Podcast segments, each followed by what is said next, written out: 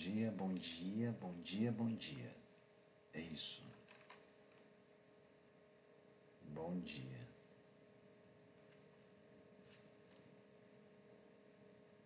É isso, é isso. Amém. Bom dia. Esperando e crendo que todos estejam bem. Vamos começar aí a nossa sexta, né? Hello, bom dia. E, enfim, eu não sei de onde surgiu essa ideia do sextou, domingo, sabadou, enfim, mas são coisas boas e eu espero que você tenha uma coisa boa hoje, que você tenha um dia gostoso e leve hoje, que você viva em plenitude hoje. Essa é a ideia. E eu espero que você cresça, é, alcance, conquiste em todo o tempo. Sabendo uma coisa, viu? Muitas vezes as pessoas vão achar que você não tem o direito, que você não é capaz e que você vai se frustrar.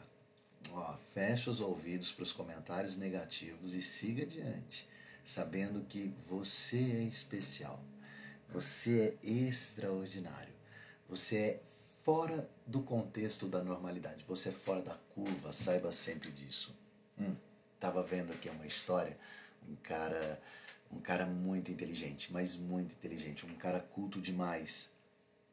Olha, tô com um cabelo aqui, Deus do céu. Mas enfim, um cara inteligente demais. E ele era assim extraordinário, ele era fora da curva. E por quanto ele falava das ideias que ele tinha, as pessoas em regra, elas gostavam de ouvir, elas prestavam atenção em tudo que ele falava.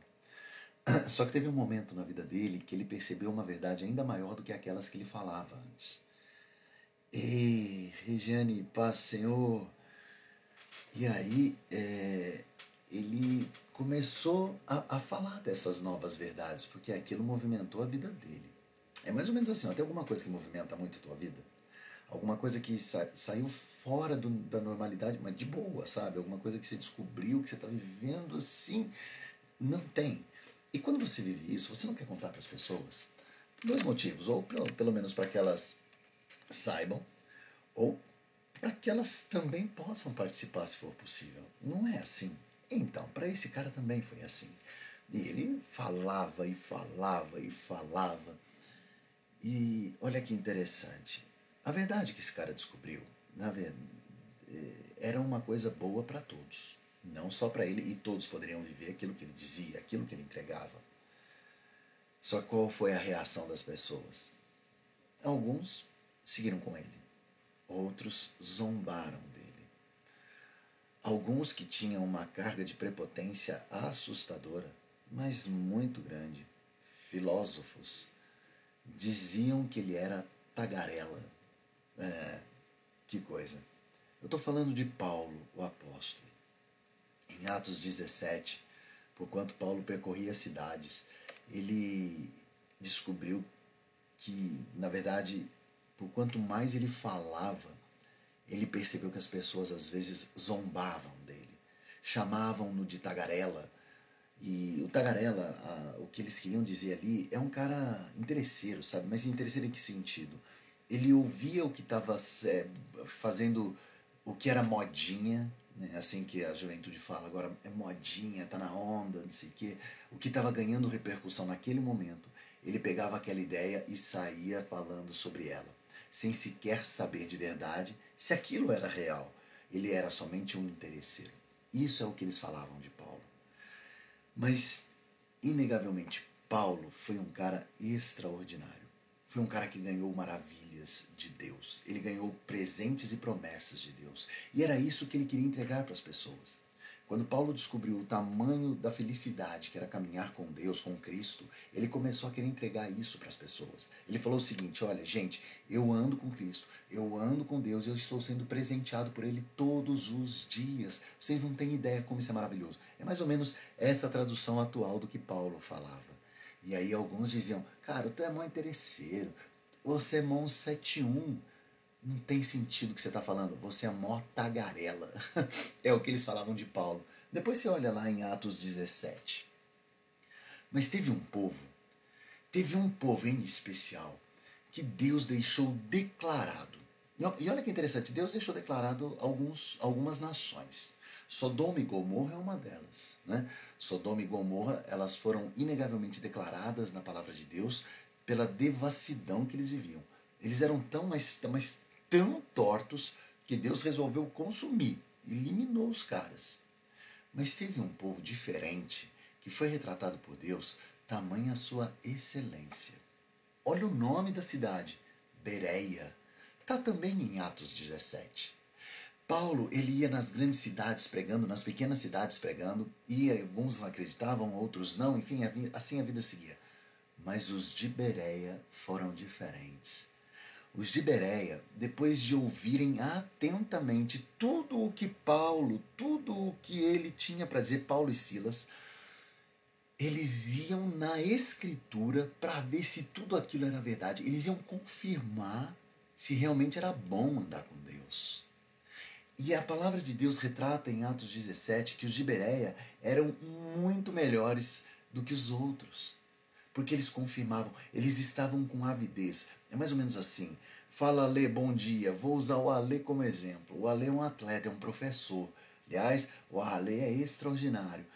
É, e ele sabe do que eu estou falando. Quando você faz um exercício, né, quando você é, cansa até a exaustão, o teu organismo pede água. Você está ávido, ansioso, necessitado pela água. O termo que eles usam para o de Bereia é mais ou menos esse. Eles estavam ávidos, ansiosos, necessitados pela palavra. Sabe, eu fiz uma postagem agora há pouco falando o seguinte: quantas promessas já não te foram dadas, não é? Quantas promessas já não foram mandadas para mim? Quantas? Não, incontáveis. Umas aconteceram, outras não. Mas qual é a grande deixa? Como é que eu não caio no engano? Simples, sendo como os de Bereia, indo para quem está me dando. É isso. Confirmando com quem me está entregando aquele presente e confirmando ali a promessa. Como os de Bereia.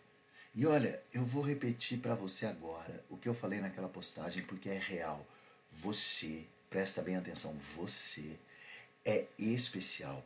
Você é presenteado por Deus em todo tempo. Deus tem presentes na tua vida. Guarda bem isso. Deus tem presentes especiais para você.